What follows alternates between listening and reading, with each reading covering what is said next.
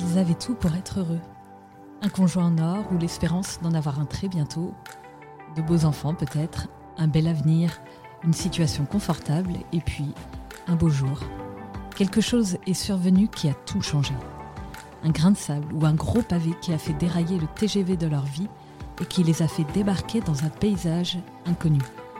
Un beau jour, c'est l'histoire d'hommes et de femmes croyants ayant vécu une épreuve ou un bouleversement de vie.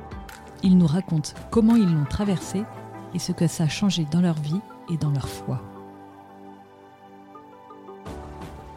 Bonjour, je m'appelle Marie et Un beau jour est un podcast de famillechrétienne.fr. Aujourd'hui, je rencontre Laetitia, la maman de Jean-Baptiste et Augustin. Vous savez, Jean-Baptiste, c'est le petit garçon du film Lourdes, venu avec son papa au sanctuaire prier pour son petit frère atteint d'une terrible maladie de la peau. Et lui-même est atteint d'une autre maladie génétique. J'ai voulu en savoir un peu plus sur cette famille hors norme, durement touchée par la maladie. Comment continuer à prier quand on sait que votre enfant est condamné? Comment traverser une épreuve aussi lourde? Je suis très heureuse et reconnaissante à Laetitia d'avoir accepté mon invitation. Bonjour Laetitia. Bonjour Marie.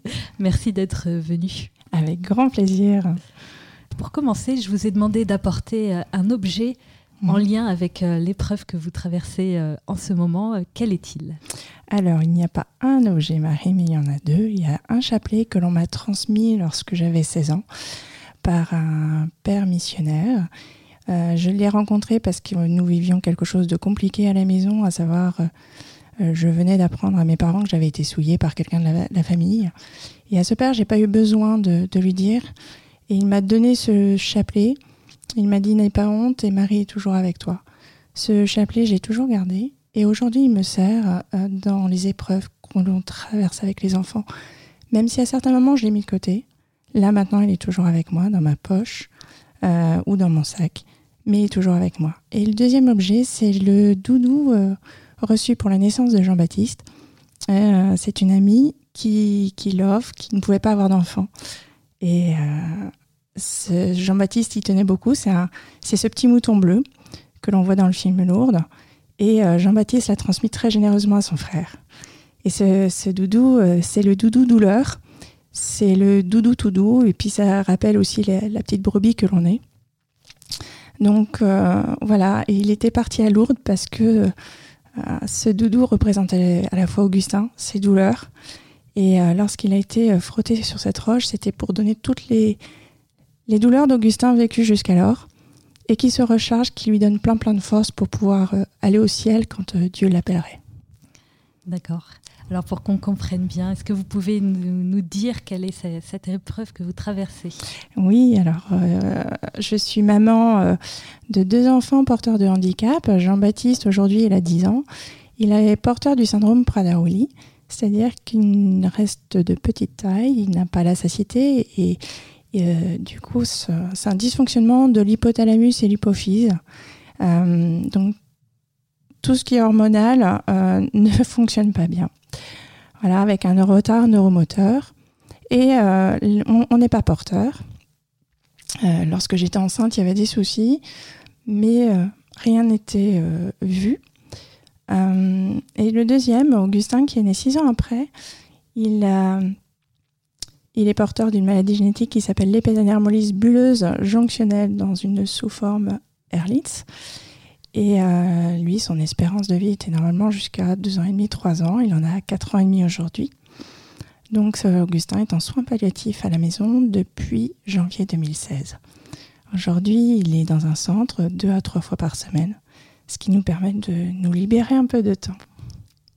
Si on revient un petit peu sur euh, sur l'annonce de, la maladie d'Augustin, euh, j'imagine qu'ayant déjà un enfant malade, mmh. euh, quand on vous annonce euh, voilà, un, enfant malade et plus malade en plus que mmh. Jean-Baptiste, quelles ont été vos réactions, vos sentiments? Eh bien, une grande incompréhension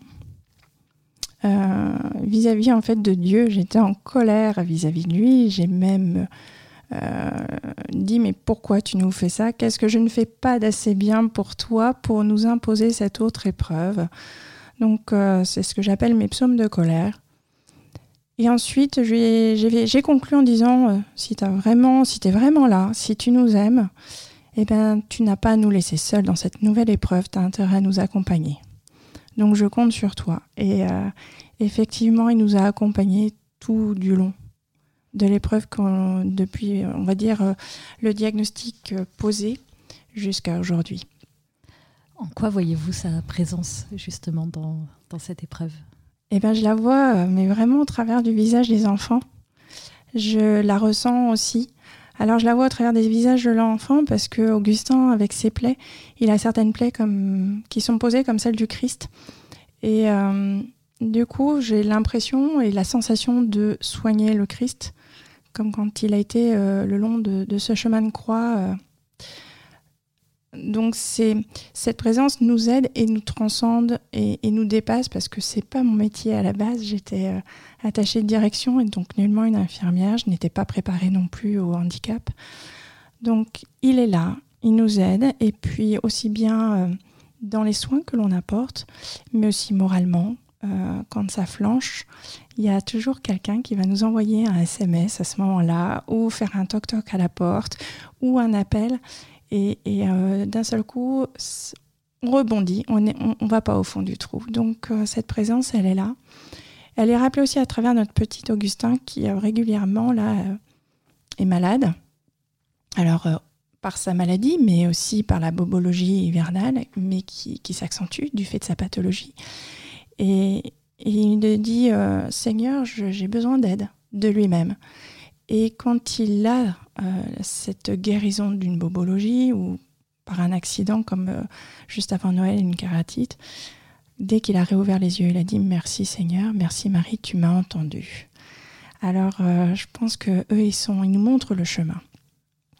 Mais est-ce que c'est pas quand même complètement injuste de voir euh, un enfant mm. si innocent, si, si petit, souffrir euh, si, si gravement, si durement. Ça, Alors, euh, on pourrait penser effectivement une part d'injustice, mais je ne suis pas du tout sur ce créneau-là. parce que pour moi, finalement, on, est, on est dans le monde militaire et, et, de voir ces militaires qui ont été tués tout au long de l'année, c'est pas plus juste les pompiers qui sont morts en sauvant des vies au feu, c'est pas plus juste, ou même blessés. Donc je suis, je, je positionne pas sur euh, cette notion de justice ou d'injustice. Il y a des adultes qui ne méritent pas non plus. Euh, en revanche, c'est de transcender cette douleur, cette souffrance, pour nous rapprocher de notre foi au maximum. Et oui, parce que je rappelle que votre mari est militaire, c'est ça? Oui, tout à fait.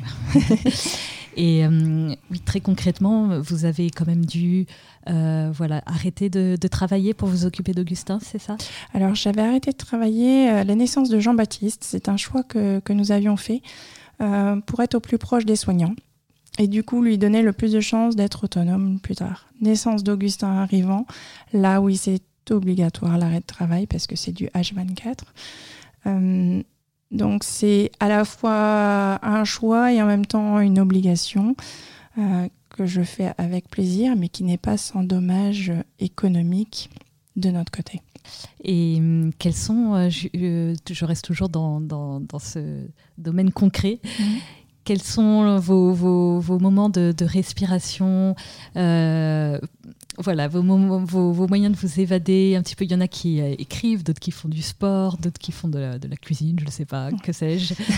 Quels sont, euh, vous, vos moyens pour vous évader un petit peu, de prendre du recul, etc. Alors, euh, le, celui qui est récurrent, c'est une fois par mois, je fais de la poterie pour faire autre chose de mes mains que de découper des pansements. J'ai à peu près trois heures de découpe par semaine de pansements, donc on a envie de faire autre chose. Donc, la poterie. Euh, et ensuite, c'est de la marche. Voilà, seul ou avec Jean-Baptiste. On marche euh, énormément. Mm, pour du répit, mon mari m'octroie de temps à autre euh, un week-end 48 heures off dans un hôtel pour que je puisse dormir sur mes deux oreilles et, récupérer ainsi. Ça va être le rire, l'autodérision, ça, ça ressource énormément, notamment dans les périodes les plus critiques. Euh, et dans une période critique comme dernièrement, avec la kératite, nous sommes dans l'obscurité. Euh, c'est de savoir euh, prendre du plaisir avec d'infimes choses. Et ça, cette infime chose, c'est simplement parfois regarder l'herbe pousser. Hein. Il y a 20 cm de volée d'ouvert, mais on peut voir juste l'herbe. Et ça va être de voir voler une, une feuille dans l'herbe et, et, de la regarder finalement danser, s'imaginer des choses. Donc, c'est sur des choses très euh, terre à terre, euh, très simples et qui sont accessibles à tous. Justement, je voulais vous demander quelles étaient euh, vos armes contre, contre la souffrance. Donc, il y a, y a le rire. Vous arrivez à rire euh, dans, dans, cette épreuve? Oui. Euh, J'irais même, c'est obligatoire chez nous. Euh, ça peut désarmer d'ailleurs certains médecins ou certains proches, mais du coup, en voyant leur tête, ça nous fait encore plus rire intérieurement. Les deux infirmiers qui sont chez nous savent que le rire est important, donc quand euh, nous sommes dans le noir ou dans la pénombre, nous disons que nous sommes en mode Laponie. Donc euh, la Laponie, ça tombait bien, nous étions sur la période de Noël. Voilà, on, on pratique ce, ce genre aussi d'autodérision vis-à-vis de nous. Euh, ça va être aussi du coup de regarder simplement des humoristes, ça va être de regarder, de, de relire une BD euh, telle que Gaston Lagaffe qui me faisait euh, bien rire étant jeune et qui me fait toujours autant, rire par sa, naïveté, sa naïveté pardon, et sa simplicité. Donc c'est le rire est important et même en cas de douleur, euh, il nous est arrivé euh, de que Jean-Baptiste rit à côté et nous avons vu Augustin ne plus hurler de douleur, mais commencer à pouffer de rire. Donc on s'est dit, ça permet de transformer aussi une douleur en quelque chose de plus tranquille pour lui. Donc le rire est communicatif, même dans la douleur, ça permet d'apaiser. Alors le mot de code avec des, des amis, c'est euh, tu m'envoies une blague carambar. La blague carambar, c'est, euh, elle est simple, hein. elle est basique, et ils savent que c'est un code. Euh, ça veut dire que la situation va mal à la maison que je vais rire et que du coup, ça va apporter de la joie autour de nous. Voilà. Et ça veut dire aussi pour eux, euh, pour les personnes croyantes, euh, on va prier pour eux.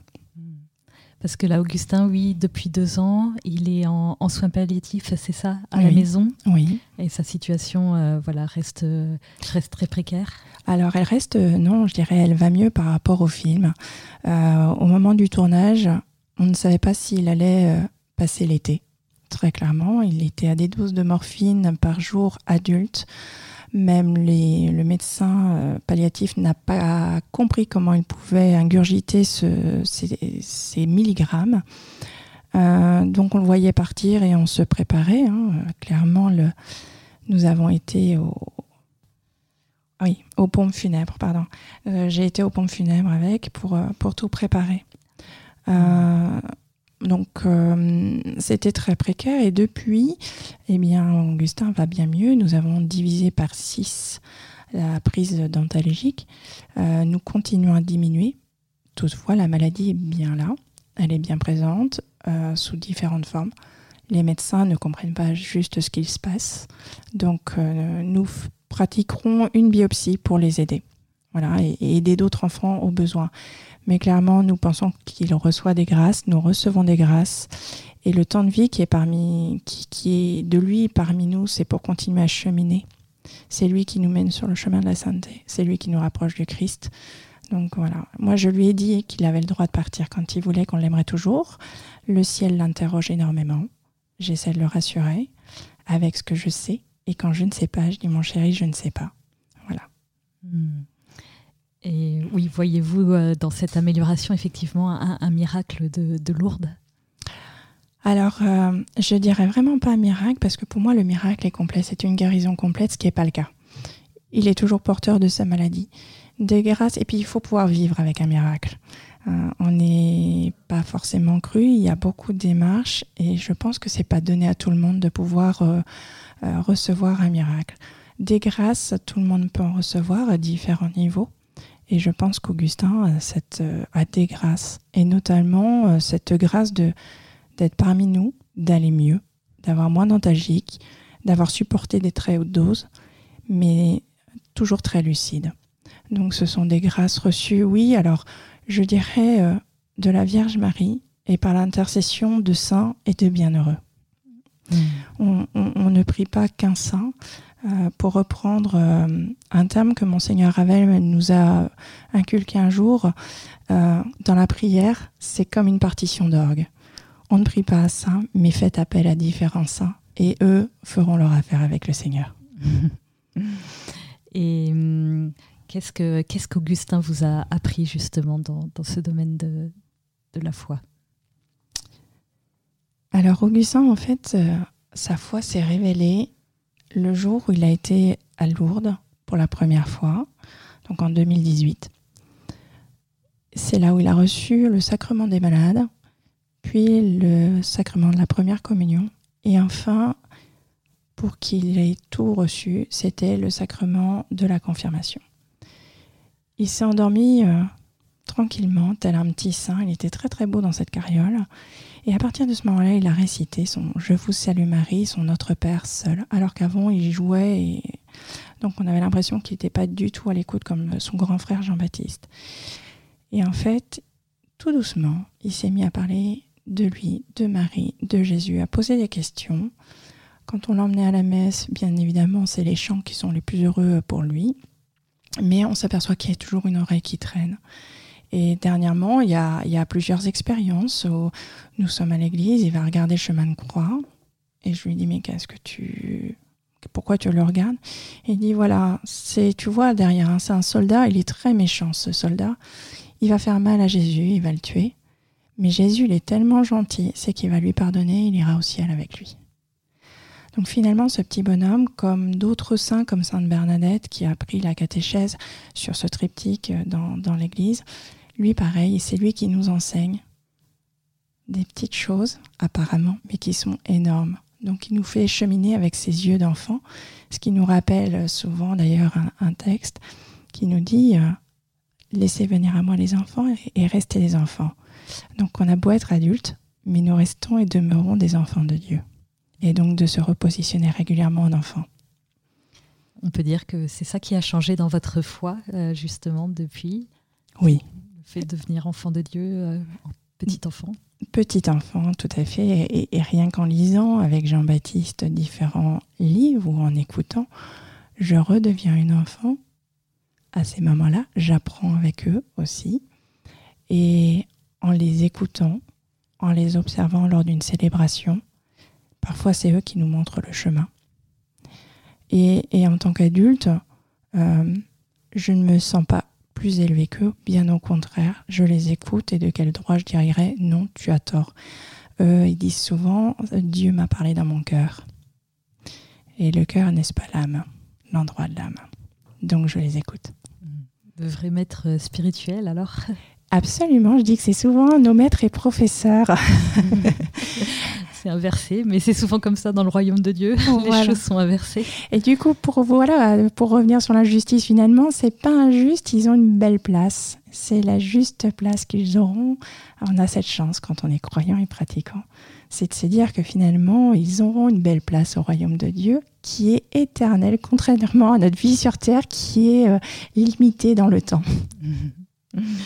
Et j'ai une question sur euh, votre couple. Euh, souvent dans des épreuves comme ça très dures, les, couples ont du mal à, rester ensemble parce que voilà, ça fait voler en éclats malheureusement un couple. Et j'ai l'impression que vous êtes euh, très unis, que vous êtes animés par une même foi.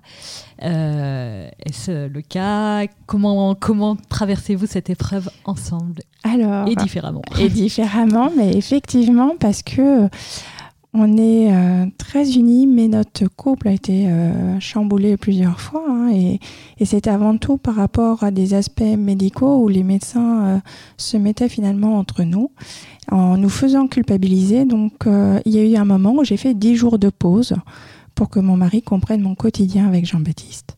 C'est-à-dire 10 jours culpabilisé, j'ai pas compris. Sur la prise en charge de, des traitements médicaux. Par vous-même? Alors, notamment par exemple pour l'hormone de croissance, euh, moi j'avais pesé le pour et le contre et euh, j'étais contre. J'en avais discuté avec mon mari, mais euh, voilà, les médecins avaient réussi à, retourner un petit peu la situation en disant mais non c'est le meilleur et moi je lui ai rappelé mais rappelle-toi ce dont on a discuté. Et donc à un moment donné, oui, ça a failli voler en éclats. Donc là, à ce moment-là, on a eu cette chance de, de quelqu'un de notre famille qui nous a dit pars en vacances. Ça fait deux ans que tu es avec Jean-Baptiste H24, prends du repos. Et euh, ton mari euh, verra aussi le, ce que tu vis au quotidien et est-ce nécessaire. Donc ces dix jours, c'était de pause où j'ai lu, je me suis reposée et j'ai fait un point sur notre vie, à savoir euh, quel sens je donnais à ma vie, quel sens je donnais à la vie d'une manière générale, à la vie de notre enfant. Et euh, sans tous ces médecins, comment nous ferions? Et la, la, réponse a été simple, c'est que c'était l'amour. L'amour euh, pour accompagner notre enfant, euh, c'était la meilleure des choses. Donc on est revenu, mon mari a compris effectivement notre quotidien H24 et il a dit tu as raison. Et ensuite notre foi, elle, est, elle a grandi aux côtés de Jean-Baptiste. Elle a grandi grâce au prêtre qui a baptisé Jean-Baptiste, qui nous a un peu bousculé aussi et poussé dans nos retranchements. Donc notre foi, elle a évolué euh, ainsi. Elle évolue différemment, bien évidemment, parce qu'on a des sensibilités différentes entre hommes et femmes. Et puis, il faut savoir aussi avancer chacun son rythme et le laisser ou me laisser avancer. Donc, c'est, c'est une histoire euh, réciproque de, de partage et d'accepter là où en est l'autre.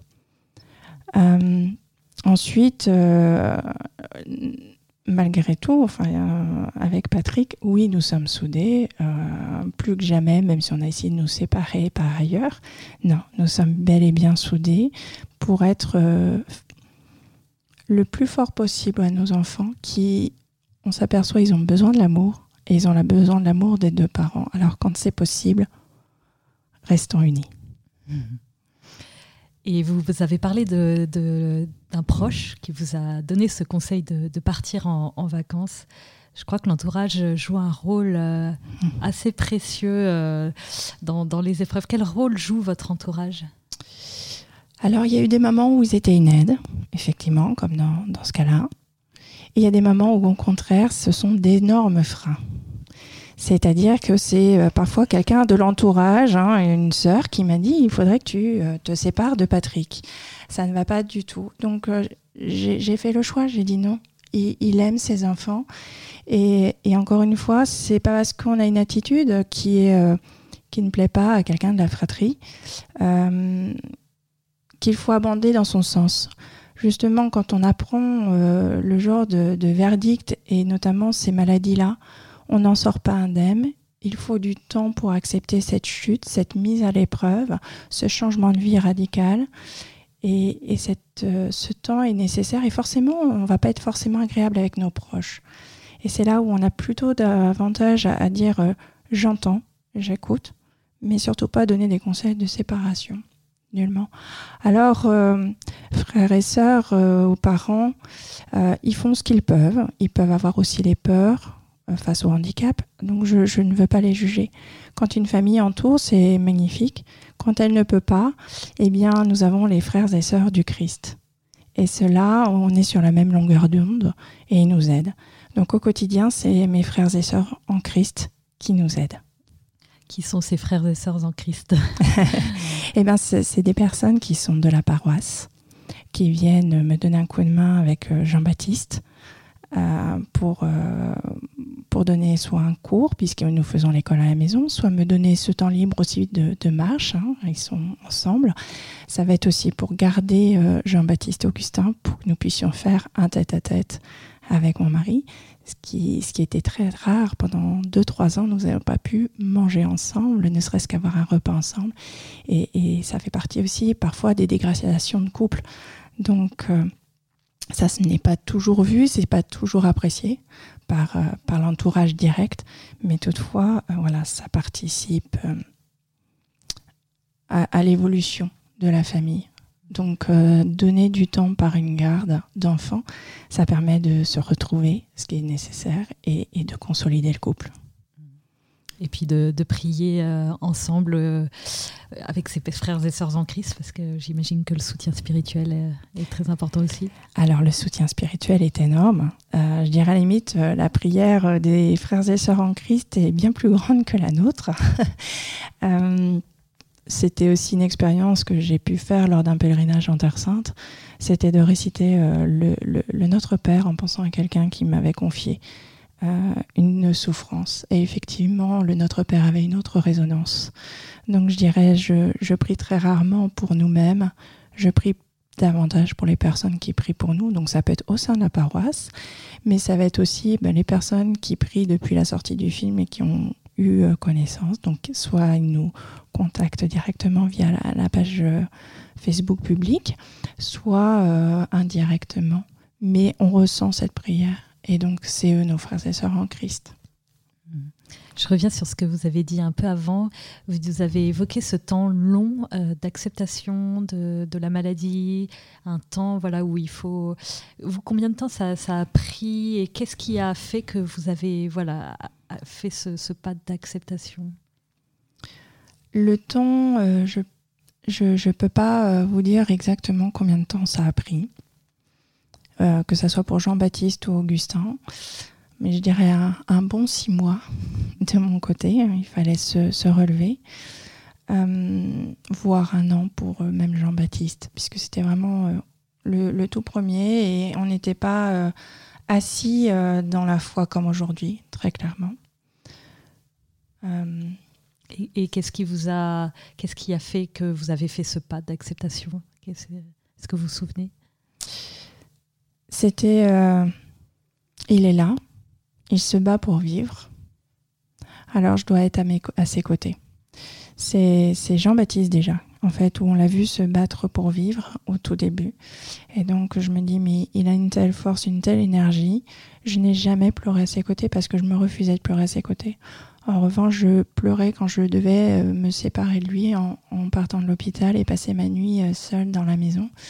Et, sa chambre de bébé était vide. Hein. donc c'était... Euh, très compliqué à ce moment-là, mais c'est eux qui ont donné cette force.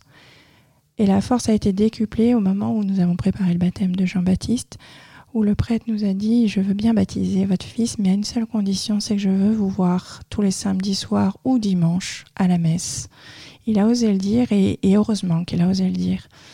Euh, parce qu'il a dit L'éducation, c'est aussi l'éducation religieuse que vous voulez donner par le baptême, et pour ça, il faut être nourri et être nourri au moins une fois par semaine. Donc venez à la messe. C'est ce que nous avons fait. Nous avons parce été Avant, vous n'étiez pas pratiquant parce qu'on on, on voit dans le film une foi super forte. Alors oui, non, euh, on n'était pas, on n'avait pas du tout cette même pratique. Euh, lorsqu'on s'est marié, bien évidemment, on était euh, croyants, pratiquants, mais pour les grandes occasions. Et, finalement, quand on allait à la messe, c'était davantage pour entendre la chorale que les textes. Donc en fait, on, on dit bien que prier, chanter, c'est prier deux fois, mais c'est quand même pas la peine assez. On a bien vu que les valeurs n'étaient pas les bonnes. Et, c'est quand nous sommes arrivés à, Rennes, j'ai dit à notre voisine, est-ce que tu connais une bonne paroisse où ça chante Bien évidemment, c'était ça qui était le plus important. Donc elle nous, elle nous donne cette paroisse et euh, c'est là où il y avait deux bonnes homélies. Alors mon mari euh, préférait euh, faire son footing ou regarder des émissions bien masculines du dimanche matin. je, crois voir les, voilà. et, et, et, du coup, j'allais seule à la messe de temps en temps. Et puis c'est au moment vraiment où Jean-Baptiste est sorti du service néonat, il avait encore sa sonde nasogastrique, et j'ai eu cet appel. J'entendais les cloches de l'église et je dis, je dois aller là-bas. Avec l'appréhension de dire, mais qu'est-ce qu'ils vont dire en voyant ce bébé? Ils vont me poser 15 000 questions, je suis pas prête à répondre. Et en fait, l'accueil a été tout autre. Et c'est les enfants qui m'ont accueilli, qui se sont penchés sur le couffin, alors qu'ils ne me connaissaient pas. Et eux, ce qu'ils ont vu, c'était pas la sonde nasogastrique, ils ont dit, mais qu'est-ce qu'il est beau.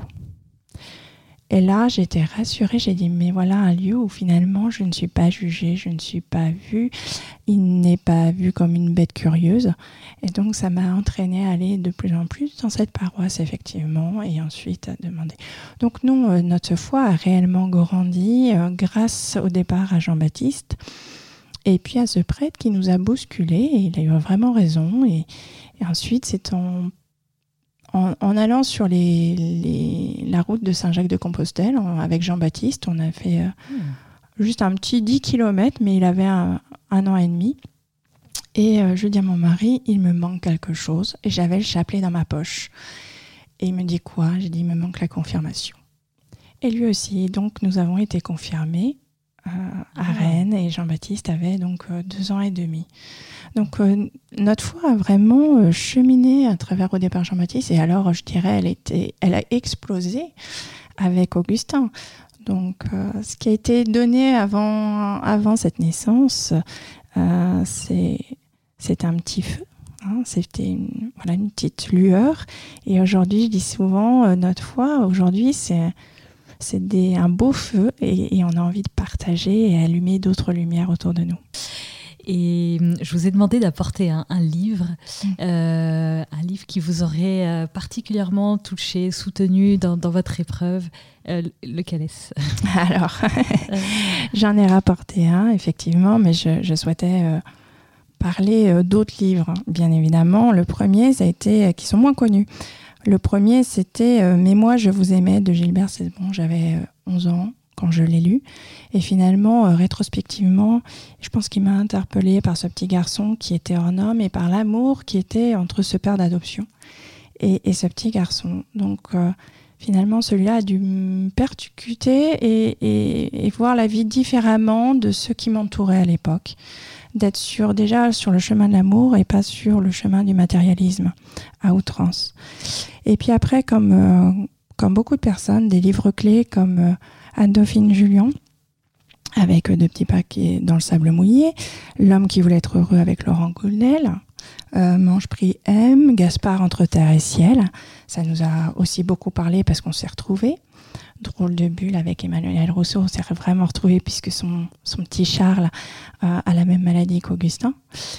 Euh, et puis en ce moment, je, suis en train de lire Chaque jour est une vie de, Jean d'Artigue, ou pareil, euh, je dirais c'est un livre euh, que je conseille justement pour les personnes, non pas qui sont forcément déjà malades, mais pour tout le monde, parce qu'il décrit très très bien finalement, on va dire, le, la vie normale ordinaire et la vie extraordinaire, comme on aime à dire. Alors, ce que j'ai ramené, puis euh, quand j'étais gamine, c'était Gaston Lagaffe, hein, comme je disais tout à l'heure, pour rigoler, et ça reste Gaston Lagaffe euh, de temps en temps, je reprends euh, dans la bibliothèque. Mais un livre qui m'a été donné alors que j'étais enceinte d'Augustin, sur la bienheureuse sœur Marie-Céline de la présentation à l'école de la souffrance. Et rétrospectivement, on peut se dire ce livre donné par, par la marraine d'Augustin, euh, ben en fait, il me préparait à ce que nous allions vivre.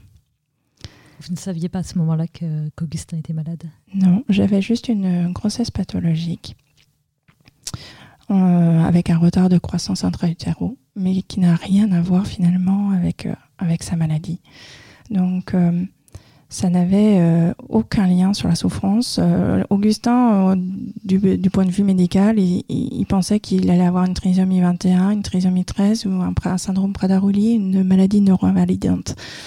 Donc il voulait faire une amyosynthèse que j'ai refusée parce que j'ai dit vous allez chercher ces quatre maladies et manque de bol, ça sera une autre. Donc ils ont entendu difficilement mais ils ont fini par accepter face à notre refus de couple. Et euh, donc, ils n'auraient pas pu voir et ils ne l'ont pas vu tout de suite. Nous avons vécu, on va dire, dix jours ordinaires avec Augustin avant que la maladie se déclare. Et ce livre, que, dit-il du coup?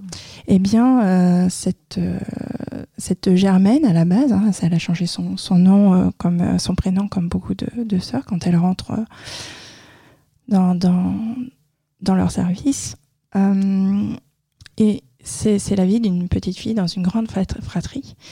Et, comme beaucoup à l'époque, il y a des ils sont malades, il y a des enfants malades qui chopent la tuberculose, qui ou d'autres maladies et, ils meurent.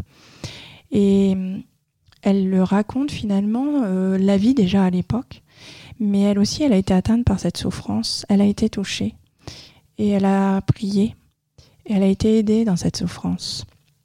Elle a été aidée par, euh, par quoi? Eh bien, par sa foi, par le Seigneur. Elle a été à Lourdes et, d'un seul coup, elle ne boitait plus. Donc, euh, elle voulait remercier et voulait devenir euh, religieuse. Ensuite, la maladie l'a rattrapée.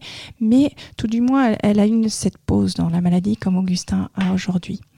Alors, je dirais, les premières personnes qui, ont prié vraiment pour notre petit Tintin et nous, c'est la, la, communauté paroissiale de Guadeloupe, là où il est né, c'est nos anciens amis rennais. Et puis, c'est cette communauté des sœurs euh, qui sont des clarisses et, qui sont actuellement au Canada et qui ont toujours prié pour Augustin et qui continuent à prier. Et est-ce que vous avez des conseils euh, à donner aux personnes qui vous écoutent, euh, qui, il y en a peut-être qui traversent ce même genre d'épreuves, qui sont peut-être au début de, ce processus d'acceptation-là, qui, qui ont du mal? Est-ce que vous avez des conseils à leur donner? Alors, euh, des conseils, je dirais, euh, avec beaucoup d'humilité, j'en ai pas donné, mais c'est, davantage euh, à travers les témoignages que l'on peut entendre. Moi, finalement, ce qui m'a aidé aussi, hein, c'est les différents livres. C'est aussi parfois des témoignages que j'ai entendus. C'est des articles, comme dans Famille chrétienne, qui peuvent aussi aider. Donc, je dirais, c'est d'abord à travers nos témoignages que l'on peut faire. Alors, ce que je peux dire dans nos témoignages, souvent, je dis, je, j'écoute, notamment au moment du diagnostic. J'écoute, j'analyse et je vois après, j'essaie de, de voir les situations et quel est le meilleur pour nous. Mais jamais prendre une décision dans la précipitation quand le temps peut nous être donné. Euh, et, et, enfin, d'être ferme. Savoir être ferme quand notre décision est prise et respectée. Voilà. Euh, Augustin, euh, notre foi était affirmée déjà par Jean-Baptiste. Et donc, à l'hôpital, j'avais mis ce chapelet sur lui pour que quand on ne soit pas là, il ait cette présence euh, physique de Dieu et, de la Vierge Marie. Il m'a été demandé de retirer le chapelet et j'ai refusé. Voilà, une, forte une sorte d'affirmation. Et puis c'est de savoir euh, aussi prendre son temps euh, de regarder les petites choses quand ça ne va pas. Et comme ça, on peut s'émerveiller de petites choses parce qu'à un moment donné dans notre vie, hélas, on est affaibli, on peut être dans un lit. Et si on ne sait plus voir ces petites choses, on peut encore tomber plus profondément dans les ténèbres. Et ça va avoir un petit sourire, voir un petit clin d'œil. Ça peut réjouir euh, une journée. Donc voilà. Et puis, euh, c'était la question fondamentale que je me suis posée à, ce moment clé où on, aurait pu se séparer avec mon mari. C'est quel sens je donne à ma vie, quel sens je donne à la vie. Et, quand c'est qui plus est euh, un tiers son enfant, qu'est-ce que je veux pour lui? Voilà, quelles sont les limites? Parce que pour mon enfant, pour le respect de sa vie, pour sa dignité à lui prendre du recul.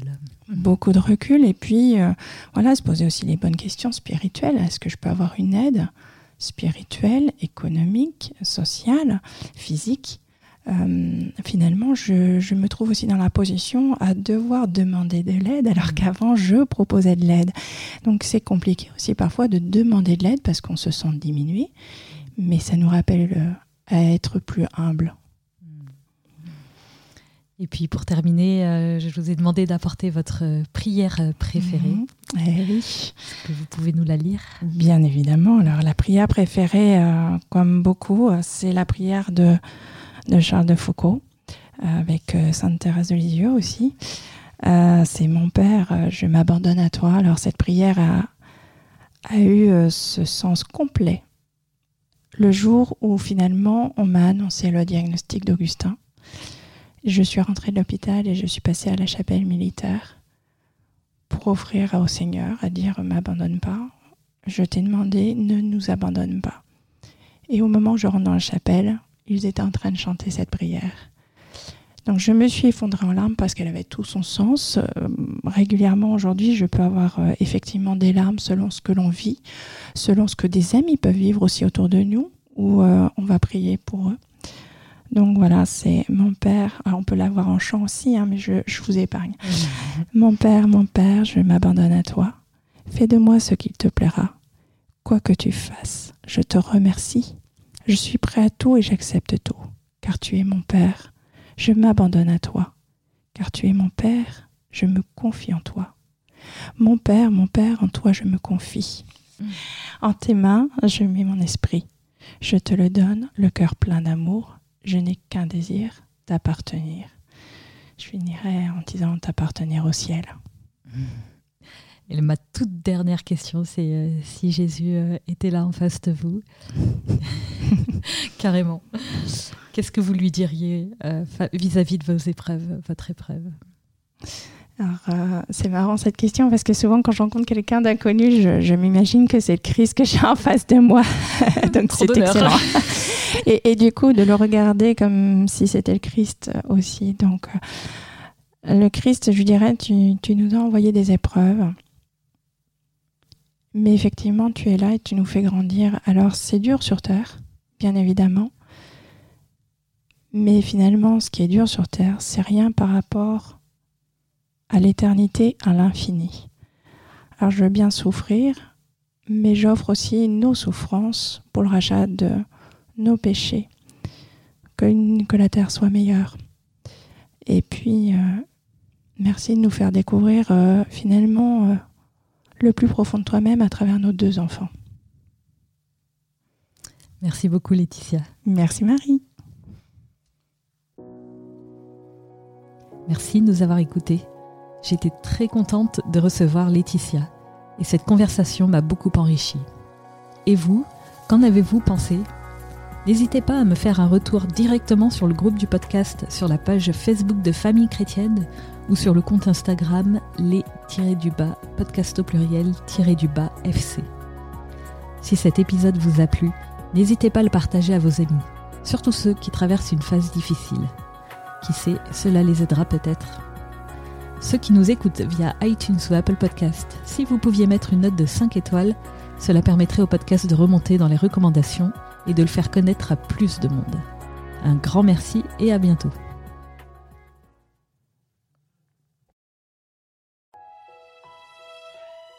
Famille chrétienne vous invite à vivre le temps de carême avec ses contenus dédiés. Articles, podcasts, vidéos, newsletters vous aideront à méditer et à vous recentrer sur l'essentiel. N'attendez plus et abonnez-vous au magazine à partir de 2,90€ par mois. Rendez-vous sur boutique.famillechrétienne.fr.